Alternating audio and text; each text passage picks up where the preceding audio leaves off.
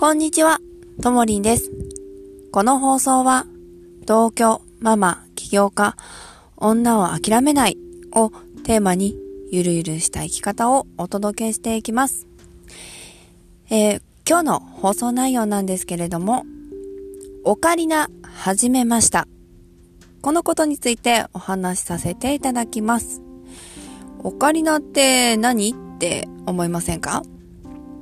そうです。楽器です。私、1年前にですね、ちょうどお正月ぐらいだったかな。今年こそは何か楽器を始めようと思ってオカリナを買ったんですよね。そして届いて色味を見て、あ、なんて綺麗なオカリナなんだ、黄色とね、思ったんですよ。で、そしてクローゼットにしまいました。そうすると魔法がかかってあっという間に1年時間が経ったんですよね。あらあらいつの間にか2022年。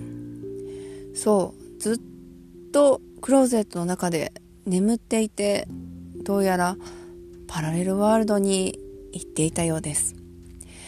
ですので今年こそはオカリナを弾いてあわよくばスタンド FM で演奏されているウクレレの方とかと一緒に演奏とかできたらいいなぁと思っております。なお、まだオカリナのドレミファソラシドさえも弾けていない状態の私がこの放送をするには理由がございます。私は大変好きが多い。えたくさんのものを好きになるのでいかんせん物事をよく忘れて好きが溢れすぎて何を好きだったか忘れてしまいがちなんです。なのでここで宣言することでまずはオカリナの存在を忘れないというところからね。おかしいんでしょ？うん、そこから始めようかなと思ってます。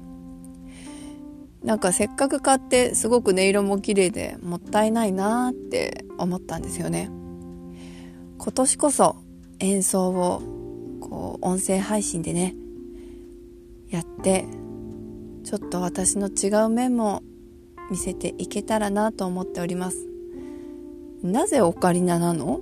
みんなウクレレとかピアノとかギターなのになぜオカリアなんかいというね、えー、ご意見あると思います。理由は2つございます。1目立ちたいから。している人が少なかったのでこれはニッチになれると思って、えー、目立ちたいという理由でしました、えー、2つ目は簡単と聞いたからです。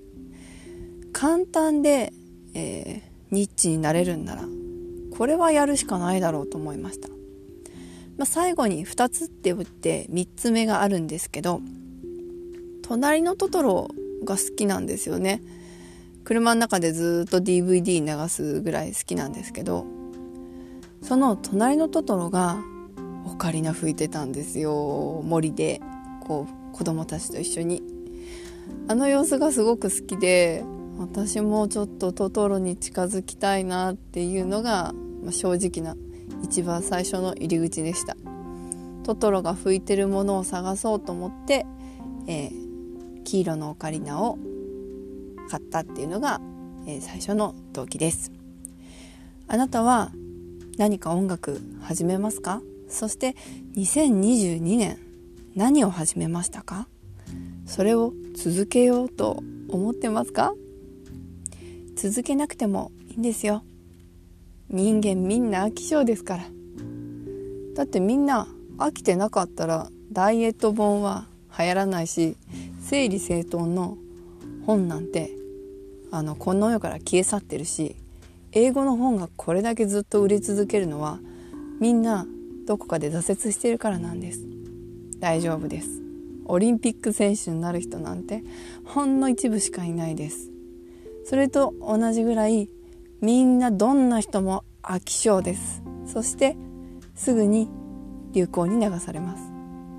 だから飽きていいし忘れていい。これは私は常に思ってます。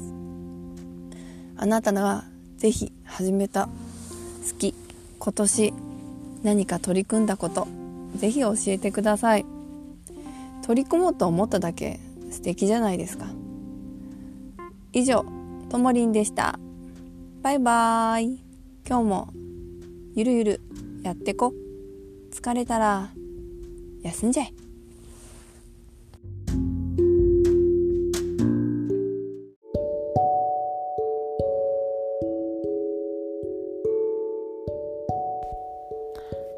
こんにちは、ともりんです。この放送は、同居ママ、起業家、女を諦めないゆるゆるした生き方をテーマにお届けしていきます。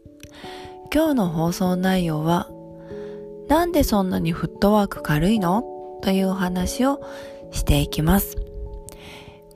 よくいろんな人に言われるんですけど、ともりんはフットワーク軽いよね？ほんとふっからだよね？ってめちゃくちゃ言われます。これはもう気質と思ってるんですけど、私自身 HSP の HSS 型 HSP というもので思ったことは瞬発的にするという気質があります。そして ADHD なのでまあもうその ADHD と HSS 型 HSP という気質のミックスは本当に瞬時に動いちゃう性格だったり気質だったりまあ本質の性格を持っているんですよね。簡単に言うと、生まれてきて持った気質って人間みんなあるんですよ。その中で、かなりの自分の動きとして中心にあるものがこの瞬発的な性格なのかなっていうのは表面的によく見えます。私自身が私という人と40年間今一緒にいるんですけど、まあこの人は思った時に思ったように動きます。そしてよく失敗してます。でも、転んだら必ず起き上がってるんですよね。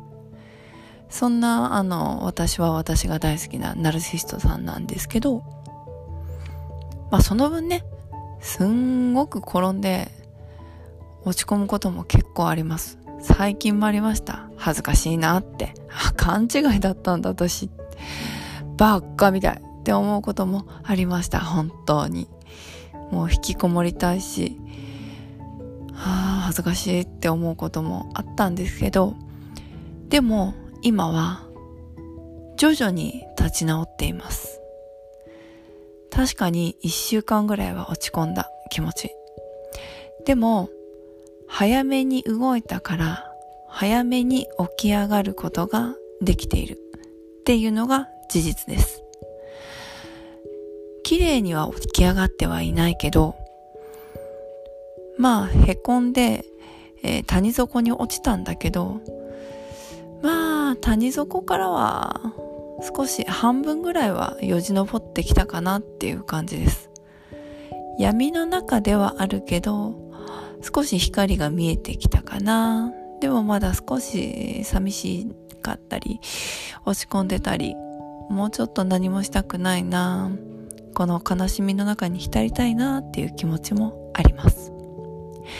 これが、ふっからの自分のいいところです。早めに動く。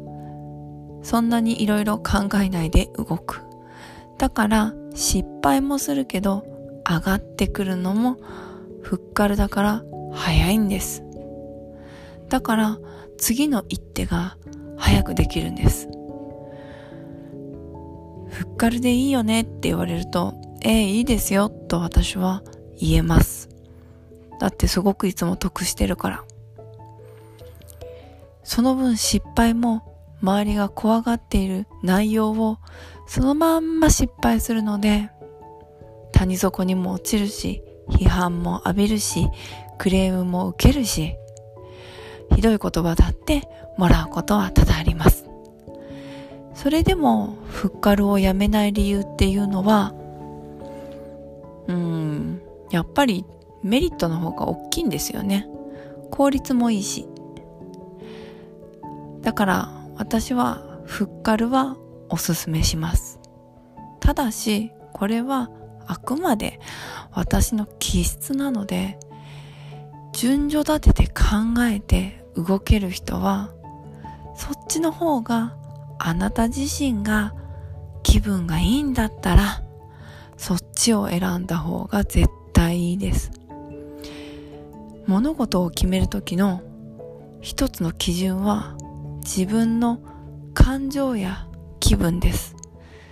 その選択をした時にあなたの気持ちがいいんだったらした方がいいです。でも気持ちが悪いんならやめておきましょう。ただそれだけです。すべてそれだけです。どうですか？フッカルやってみたくなりましたか？私の場合は親友から10年来の親友から言われたのがフッカルに見えてともちゃんは立ち止まって考えてる。私はよくそれを見るよって言われて、まあ、ちょっとつ盲信に見えるんですけどだいたいパートを10個ぐらいに分けて10分の1ぐらいかなって思った時に自分会議をして頭の中を整理してこれでいいかやめるかどうか進めるか改善するかを考えるんですよね。そんな動きをねしながらフッカルをやるとまあ動いて作戦考えてそしてちょっとまた動いて作戦考えて改善してで未然に防いで撤退を選ぶっていうこともできるのでこういう動き方は比較的安全かなと思っています。突っ走りすぎず動きつつ止まりつつ。まあなんだろう。大きなだるまではないけど小さなだるまの動きでフッカルで動くとすごく人生は進むのが早いし動きやすいと私は思います。えそれでも私はこの人生は全て本当たまたまだと思っているのでたまたま私はうまくいってるだけなのですごくついてて周りの人に恵まれてるなぁと日々感じています。私の周りにいる皆様、いつも支えてくれてありがとうございます。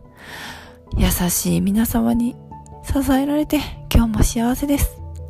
これを聞いてくれるあなたも本当にありがとう。じゃあね、またね、ともりんでした。バイバーイ。